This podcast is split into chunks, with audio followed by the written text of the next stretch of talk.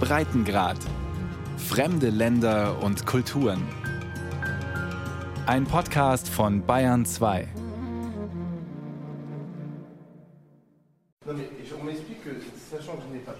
Sonntagmittags um halb zwölf geht es auf dem Hippodrom von Argenton noch gemütlich zu. Erst um 14 Uhr werden die ersten Traber an den Start gehen. Die Rennbahn liegt am Rand des kleinen Städtchens, zwei Bahnstunden nördlich von Paris in der Normandie. Die dunklen Wolken hängen tief, ein winterkalter Sturmwind peitscht den Regen über das weite Rennbahnareal. In der Barecke im Foyer des Hippodromgebäudes sitzt ein älteres Paar. Auf dem billigen Plastiktisch vor ihm liegen mitgebrachte Stullen. Bernard Hü, ein sehr zierlicher mit 70er und seine Frau Danielle, die jünger und kräftiger wirkt, sind Stammgäste. Und für die heutigen Rennen mal wieder 135 Kilometer weit angereist. Euh, Wir sind Pferdenarren. Die Pferde laufen zu sehen ist unser größtes Vergnügen. Spielernaturen sind wir keine. Wir besitzen selbst ein Rennpferd. Das ist nun 14 Jahre alt und frisst sein Gnadenbrot. Bei jedem seiner Rennen waren wir dabei, Land auf, Land ab. Es ist sehr gut gelaufen und hat uns viel Freude bereitet. Als ich in Rente ging, hat mir ein Freund, der mehrere Pferde hat, eines zur Auswahl angeboten. Damit hat er uns einen Wunschtraum erfüllt. Wie sich herausstellte, war meine Wahl auf den besten Traber gefallen. Er hat insgesamt 270.000 Euro gewonnen.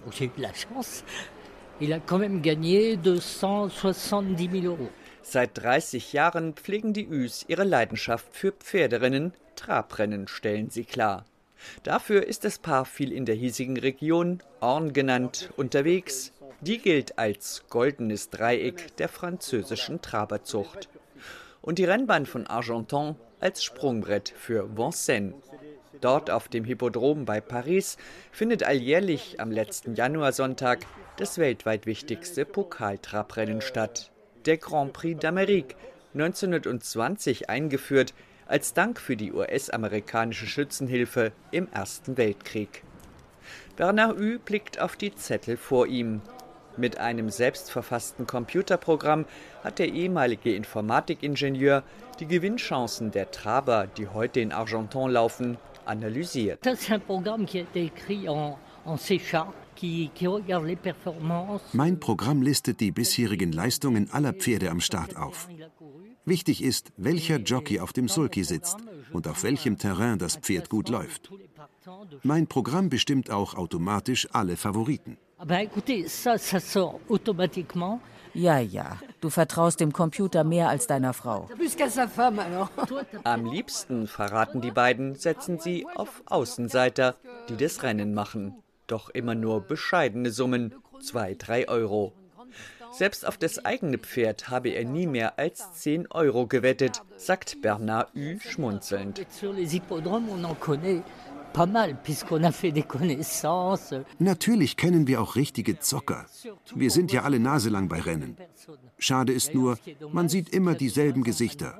Und es werden immer weniger, fast nur noch ältere Semester. Die jungen Leute wetten zu Hause, online am Computer. Die Pferde sind ihnen egal, es geht nur noch ums Geld.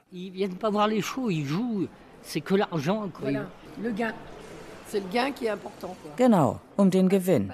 Dabei ist es doch etwas ganz Besonderes, die Pferde direkt vor seinen Augen rennen zu sehen.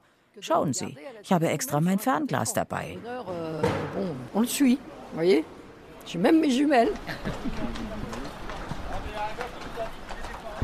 Während die Üs im Rennbahncafé ihre Sandwiches verzehren, haben zwei Jockeys mit ihren Trabern auf der ovalen Sandbahn eine Trainingsrunde absolviert.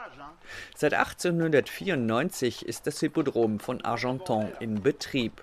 Eine von 237 Rennbahnen in Frankreich, europaweit ein Rekord. Obgleich vor einigen Jahrzehnten waren es noch doppelt so viele. Verwaltet werden die Hippodrome überall von gemeinnützigen Vereinen, in Argenton ist Jacques Frappat Chef der örtlichen Renngesellschaft. Der hochgewachsene, sportliche Mann, ein Ex-Notar mit silbergrauer Mähne, wirkt viel jünger als Anfang 70. Frappard blickt versonnen auf einen Pferdetransporter, der am Eingangstor vorfährt.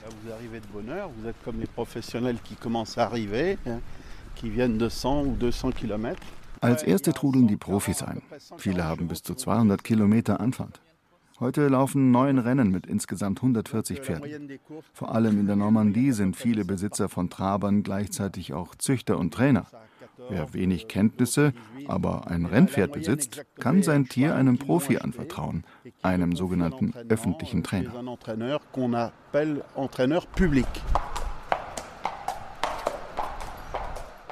Für Pferd und Jockey ist im Hippodrom von Argenton bestens gesorgt. Die Stallgebäude wirken großzügig und modern, dank einer Komplettrenovierung für 1,5 Millionen Euro. Jacques Frappard rückt die schicke Schiebermütze auf dem Kopf zurecht. Solch ein Komfort war bei der Entstehung der Trabrennen noch undenkbar. Euh, Früher fanden Pferderennen zweimal im Jahr statt. Man steckte mit Pflöcken ein Terrain auf einer Weide ab, die Dorfkapelle spielte auf, ein richtiges Dorffest.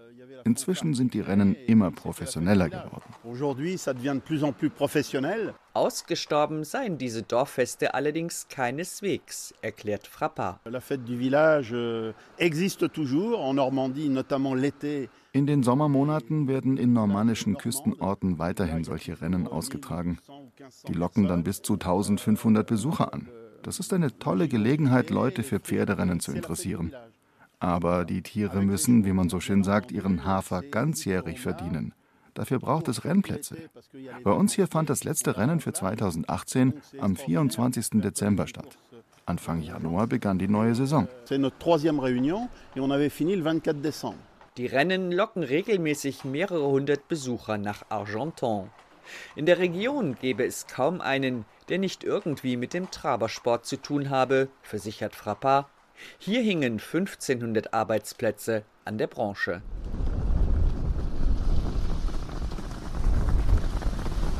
Mittlerweile ist der Startschuss gefallen. Auf der Piste donnern die Traber dampfend in die nächste Runde, die Sulkis schlingern über den feuchten Sand, der Schlamm spritzt hoch.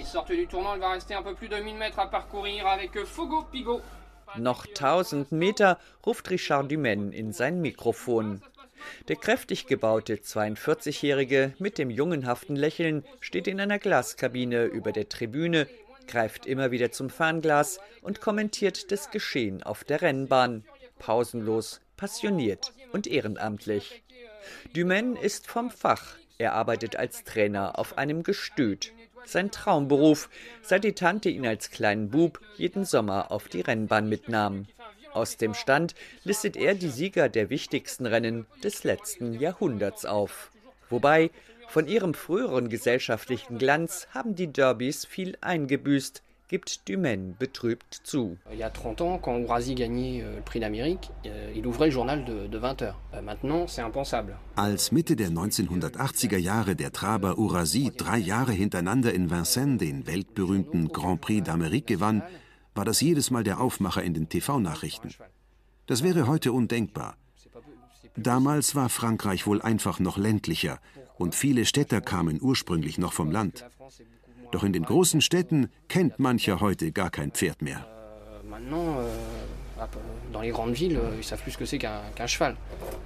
Oui, bonjour Stanislas, c'est Alain. Tu vas bien? Den Glanz der Trabrennen zu erhalten, diesem Ziel hat Alain Pagès sein Leben verschrieben. Der ehemalige Schuldirektor ist unterwegs zum Trabermuseum, das er vor gut zehn Jahren aufgebaut hat, eine europaweit einmalige Einrichtung. An einem symbolträchtigen Ort, im Seitenflügel des Schlösschens Grosbois, 15 Kilometer südöstlich von Paris gelegen. Der Prunkbau aus dem 16. Jahrhundert steht inmitten eines Terrains von 400 Hektar mit Wiesen und Wald. Eine Domäne, die die französische Trabergesellschaft in den 1960er Jahren erstand, um ihr internationales Trainingszentrum einzurichten. Dazu zählen mehrere Trainingsbahnen, Stallungen für bis zu 1500 Pferde sowie Unterkünfte für Jockeys, Trainer und Stallpersonal. Die Anlage ist weltberühmt und Grosbois blickt auf eine illustre Geschichte zurück. 150 Jahre lang residierte hier die Familie Berthier, seit ein Urahn den Besitz 1805 erworben hatte, Louis-Alexandre Berthier, Marschall und der Kriegsminister von Kaiser Napoleon, sozusagen dessen rechte Hand.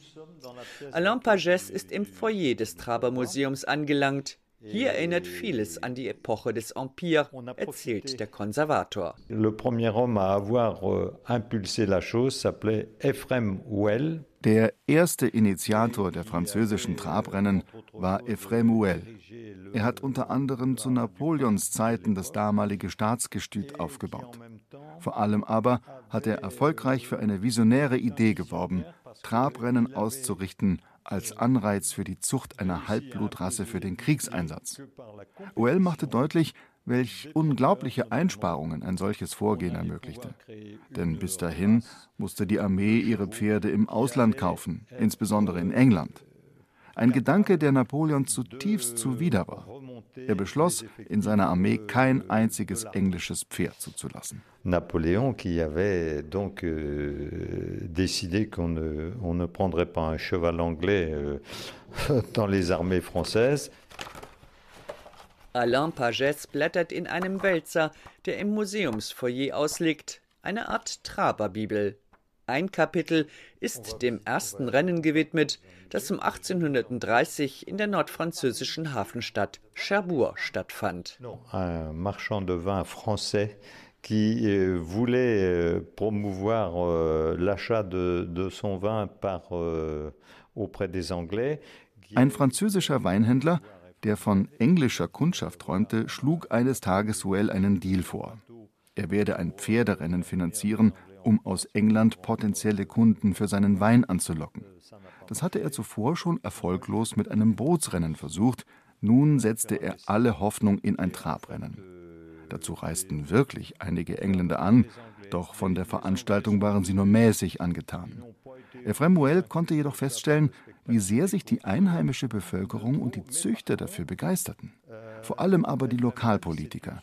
Sie sahen im Trabrennen eine Gelegenheit, ihre Wähler zu vergnügen. Politiciens de, de terroir qui voyaient là une opportunité de créer une animation et, et des spectacles pour leurs électeurs. Nach dem gelungenen Auftakt in Cherbourg traten die Trabrennen ihren Siegeszug durchs ganze Land an.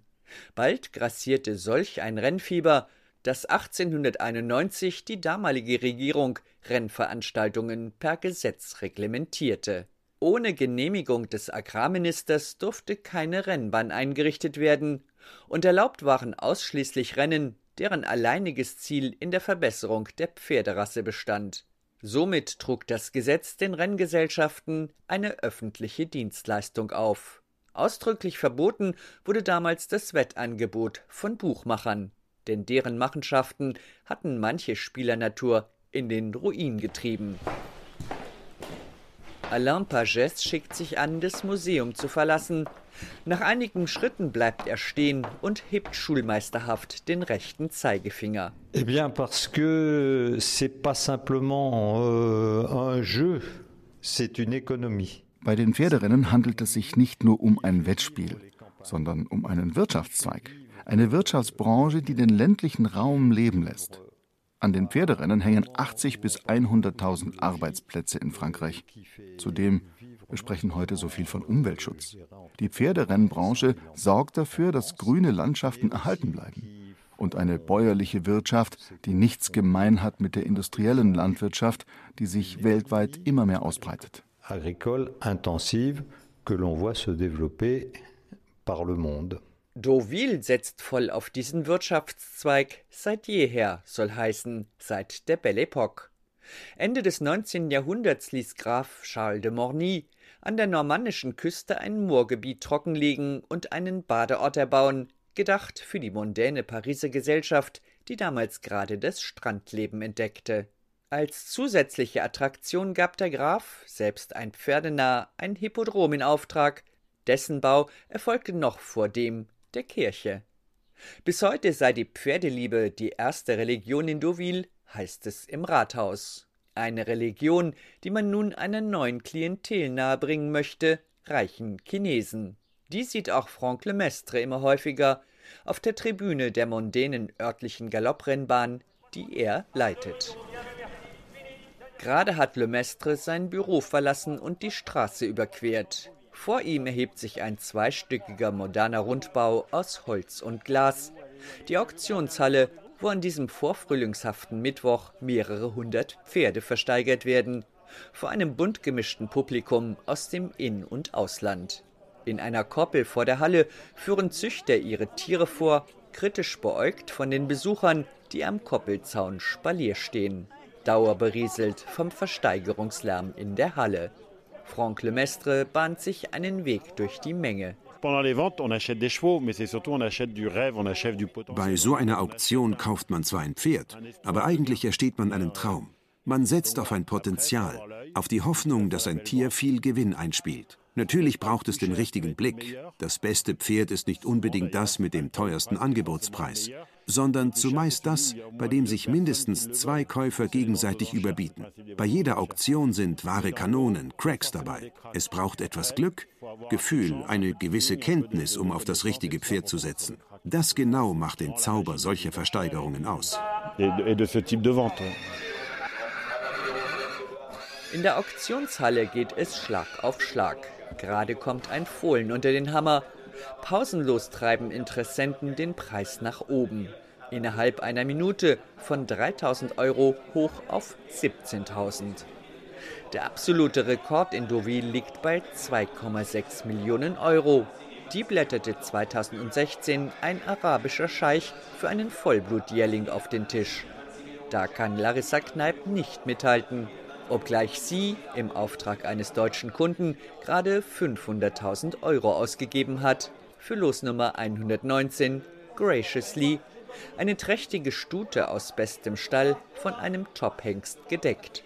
Ein Schnäppchen, meint Larissa Kneip. Sehr gutes Pedigree, ähm, eine sehr, sehr schöne Familie, selbst auch gute Rennleistungen und äh, das erste Produkt der Stute, die Zweijährige, ist bereits im Training. Ich kenne den Trainer und habe den angerufen und der hat mir gesagt, das wäre eine sehr, sehr vielversprechende junge Stute und äh, insofern kann man sich die Mutter ja dann mal kaufen und äh, ne, sehen, ob dann noch was kommt. In Kneips Gestüt nahe Deauville stehen fünf Deckhengste und 80 Zuchtstuten. Die stämmige Luxemburgerin, ehemals TV-Journalistin, züchtet und trainiert Traber und hat früher als Amateur-Springreiterin Pokale gewonnen. Larissa Kneip räuspert sich kurz. Sie sei sehr gespannt, wie sich das Fohlen von Graciously entwickeln wird, wenn es endlich mal da ist. Kommt nächstes Jahr auf die Welt, dann dauert es noch mal drei Jahre, bis es dann äh, endlich Rennen laufen kann. Es ist schon ein Metier, wo man äh, sehr viel Zeit mitbringen muss auch. Man muss immer die Ruhe bewahren, klaren Kopf behalten. Aber natürlich ganz klar, Leidenschaft muss auch dahinter sein, weil sonst ist es einfach zu teuer, zu schwierig, zu anstrengend. Wenn man nicht mit Leidenschaft dabei ist, dann äh, sollte man besser die Finger von dem, von dem Business lassen. Doch mit Leidenschaft alleine läuft das Business nicht.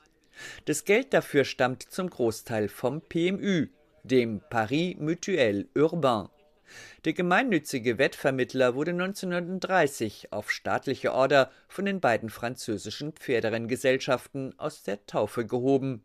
Seither dürfen Pferderennen auch außerhalb von Rennbahnen abgeschlossen werden, in einer PMU-Bar.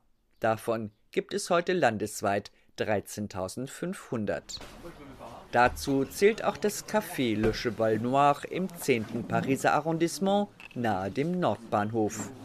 Emeric Verlet sitzt an einem Tisch am Fenster und wartet auf seinen doppelten Espresso. Der sportlich elegante Mit-50er ist PMU-Direktor für die Auslandsgeschäfte. Et donc le seul type de pari qui a été autorisé uniquement sur l'hippodrome en 1891, ça a été le pari mutuel. Beim PMU gehen alle Wetternamen in denselben Topf. Damit bestreitet die Renngesellschaft ihre Kosten und verteilt den Rest an die Gewinner. Et ensuite redistribue le reste aux gagnants. 2017 hat der PMU fast 10 Milliarden Euro Wetteinsatz eingenommen. In Deutschland generiert die Toto-Branche lediglich 600 Millionen Euro.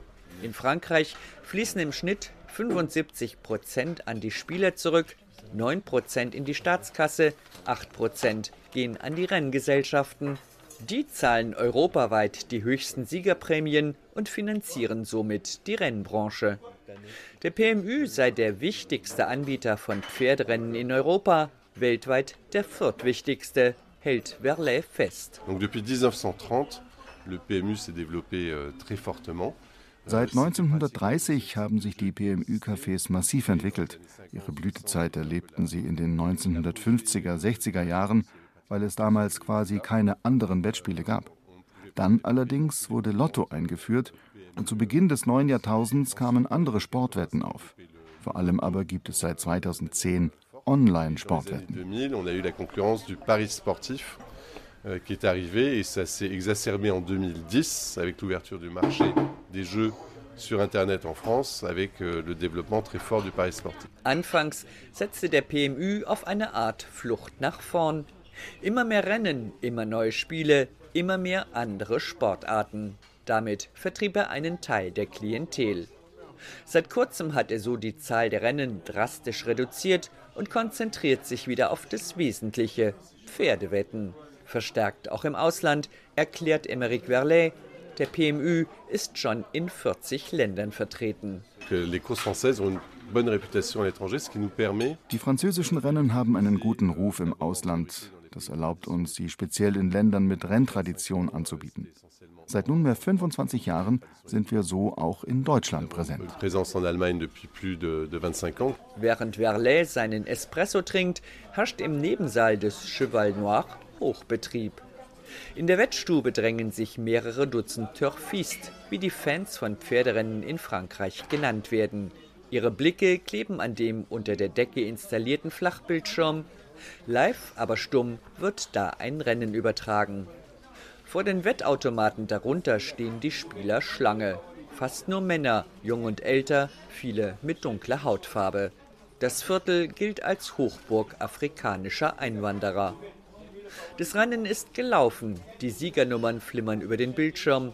Mamadou Diallos Mundwinkel verziehen sich missmutig. Non, non, non, Da habe ich auf das falsche Pferd gesetzt. Dabei war es mein Lieblingsjockey. Mit routinierter Geste zerreißt Diallo den Wettschein und wirft ihn in den Papierkorb. Rundum ist der Boden übersät mit Papierfetzen. Davon ganz unberührt tippt Rachid Bensousson am Automat potenzielle Siegernummern ein. Wer nicht wagt, der nicht gewinnt. Man muss sich ein bisschen auskennen. Na ja, man muss auch Glück haben. Bei einer KT-Wette habe ich mal die vier Sieger in der richtigen Reihenfolge getippt. Der Wettschein hat 1,30 Euro gekostet und 20.400 Euro eingebracht. Aber es hat lange gedauert, bis ich es richtig drauf hatte.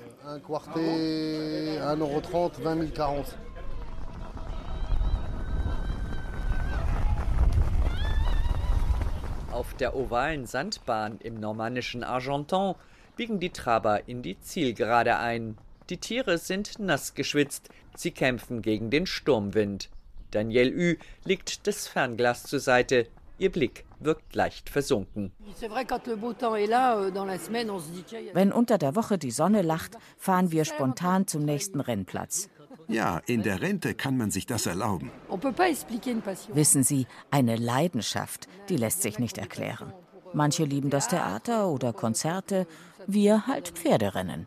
Aber auf den großen Rennbahnen wie Vincennes oder Enghien sind wir eigentlich nie. Wir ziehen die Rennbahnen in der Provinz vor. Da geht es familiärer zu. Da treffen wir Freunde und sind in unserer Welt. C'est plus familial. Voilà. C'est un autre univers parce qu'on est, on est entre nous.